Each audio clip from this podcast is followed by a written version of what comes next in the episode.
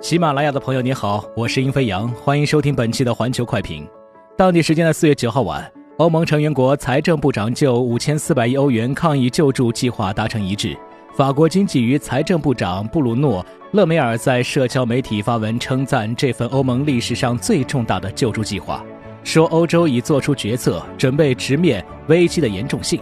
就在前一天，这份协议还险些因为南欧国家与北欧国家间。特别是意大利与荷兰间的严重对立而流产，这份协议命运的峰回路转，意味着面临疫情严重冲击，欧盟开始加强在宏观政策领域的协调行动。相较于欧债危机期间，欧元区历时一年多才摸索创立出欧洲稳定机制，为成员国提供金融救助。此次欧元区国家在一个月左右的时间里就快速启动该机制，可以说是效率惊人。中国现代国际关系研究院欧洲研究所助理研究员董一凡认为，这份协议不仅通过速度快，也让欧元区突破了应对经济低迷时财政措施滞后的局限。从货币政策来看，欧洲央行三月部署七千五百亿欧元来购买私人和公共部门的证券，以期向市场释放更多现金流。此次协议则从财务政策领域对欧洲经济提供支持。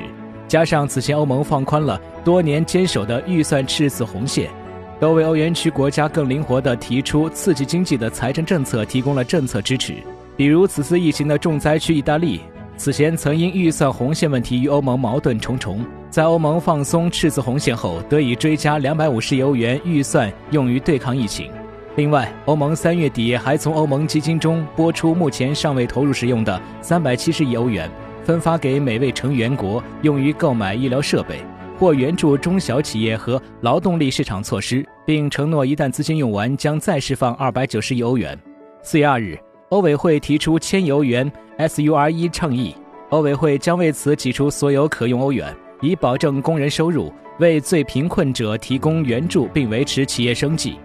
董一凡表示。疫情带来的巨大冲击，让欧洲意识到不能只通过统一的货币政策进行调节，而要尽可能财政货币两手抓。除了欧盟层面的协调外，欧洲各国也相继各自出台了大规模经济刺激措施。德国放弃已连续实现六年的联邦预算零赤字目标，出台规模超过七千五百亿欧元的巨额经济纾困计划。意大利追加四千亿欧元流动资金，保证各类企业渡过难关。这是意大利历史上最大规模的经济干预措施。作为大流行震中的欧洲，正在采取多项超常规措施应对疫情对经济带来的负面影响。在欧洲经济衰退可能性增大的情况下，财政和货币政策双管齐下的经济刺激计划能否形成有效冲突，有待进一步观察。